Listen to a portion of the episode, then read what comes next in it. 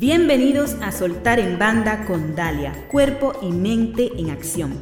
Este es un podcast para emprender la vida desde la paz mental. Hablamos sobre transformación y excelencia, sobre hábitos y principios para alcanzar la grandeza personal y empresarial, viviendo desde dentro hacia afuera las cinco plenitudes, física, mental, emocional, intuitiva y espiritual. Herramientas y estrategias que te ayudarán a vivir conscientemente tu energía personal. Acompáñame y disfruta. En la primera parte del episodio número 8 sobre Heartset emocionalidad, te comenté que para establecer nuestro Heartset necesitamos comprender primero la teoría que envuelve a las emociones y además es importante poner en práctica todas aquellas acciones que nos ayuden a regularnos emocionalmente. Te hablé sobre el primer nivel de respuesta emocional, que es el de las emociones básicas. En esta segunda parte te voy a hablar sobre lo que significa la carga emocional y pasaremos a comprender el segundo y el tercer nivel, que son respectivamente los sentimientos y el patrón de respuesta emocional. Pues bien, Anteriormente abordé las seis emociones básicas y la información que nos proporciona cada una de ellas. Ahora, volviendo a esas seis emociones básicas, conoceremos su carga emocional. Recuerda que una emoción se convierte en carga emocional cuando la mantenemos en el tiempo o en intensidad.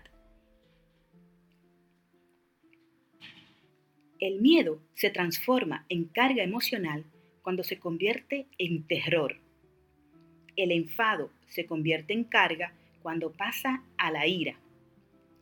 La tristeza deriva en carga emocional cuando pasa a ser depresión no patológica.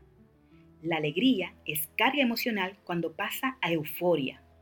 El asco cuando se transforma en intolerancia y la sorpresa pasa a carga emocional cuando se convierte en obnubilación, que ya es una alteración de la conciencia voy a ilustrarte la carga emocional del enfado.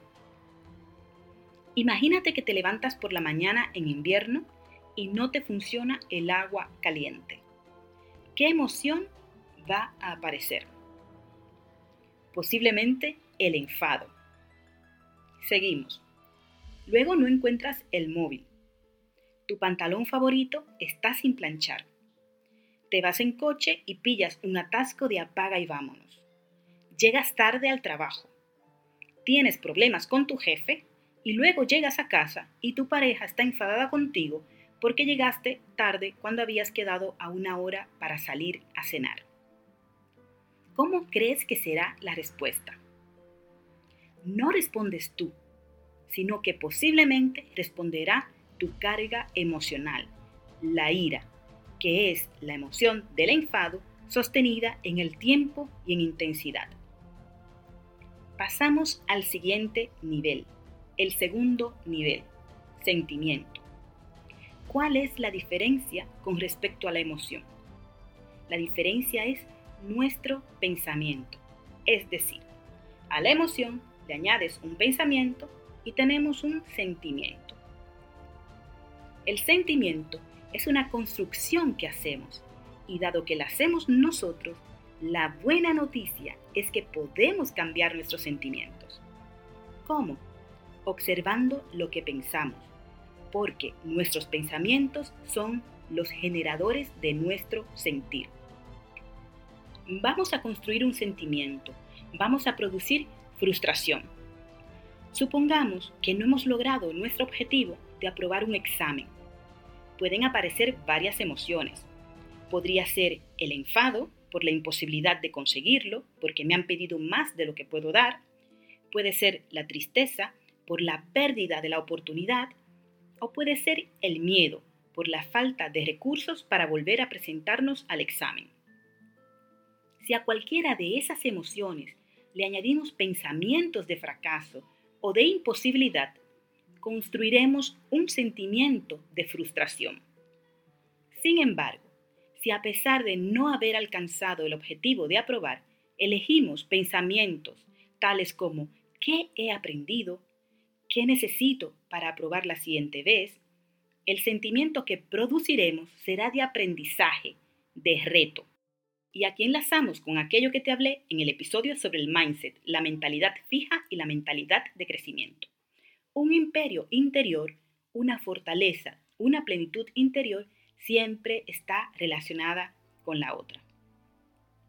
Ahora que ya sabemos construir sentimientos, la siguiente pregunta será, ¿qué quieres sentir?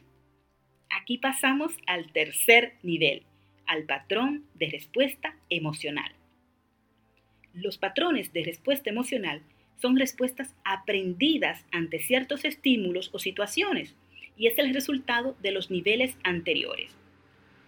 Estos patrones son hábitos de respuesta, cuya finalidad es asegurar nuestro bienestar. El problema se da cuando estos patrones de respuesta emocional no han evolucionado o son inadecuados. Un patrón de respuesta inadecuado generará sentimientos secundarios desagradables como pueden ser la culpa, el resentimiento o el victimismo. Para modificar estos patrones inadecuados debemos identificar la emoción principal, debemos ir al primer nivel, para después pasar a gestionarla y entender qué nos quiere decir. De esta manera podremos construir un sentimiento apropiado que nos conduzca a responder adecuadamente al entorno. Para desarrollar un heartset poderoso, para autoliderarte, para ser una persona líder que produzca resonancia en los demás, lo primero que tienes que hacer es trabajarte desde dentro hacia afuera, saber manejar tus emociones. Los grandes líderes dominan los cinco elementos críticos que definió Daniel Goleman en su bestseller mundial Inteligencia Emocional. Los grandes líderes dominan la autoconciencia, la autorregulación, la motivación, la empatía y las habilidades sociales. La incorporación del hábito de escribir en un diario permite a una persona mantener la autoconciencia y la autorregulación. Hablar con alguien en quien confías fomenta el desarrollo de habilidades sociales y la empatía. Algunas pautas sencillas para gestionar de forma adecuada tus emociones que la doctora Marian Rojas Estapé nos comparte en su libro Cómo hacer que te pasen cosas buenas son 1. Conócete. Aprende a conocer qué te perturba. Lee y acude a personas que puedan ayudarte. 2. Identifica tus emociones. Pon nombre a lo que sientes. No es lo mismo rabia que rencor, alegría que emoción. 3. Busca ser asertivo. Di lo que piensas sin herir. No silencies todas tus emociones. Habla con alguien que te genere confianza. Aprende a expresarte y ve poco a poco. El desahogo te permite recuperar la paz y el equilibrio interior. 4. No tengas miedo a ser tu mejor versión. Aprende a sacar lo más valioso de tu interior. Y 5. Pon límites al efecto que los demás ejercen sobre ti. Aprende a identificar la gente tóxica que tiene la capacidad de perturbarte profundamente en cualquier momento. Hay muchos métodos para trabajar en tu inteligencia emocional.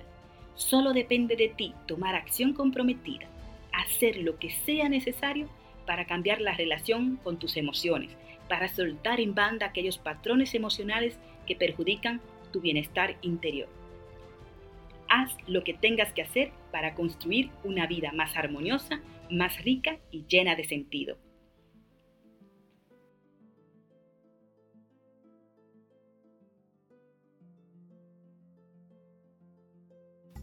Este episodio llegó a su final. No te olvides suscribirte para recibir el mejor contenido para emprender desde la paz mental.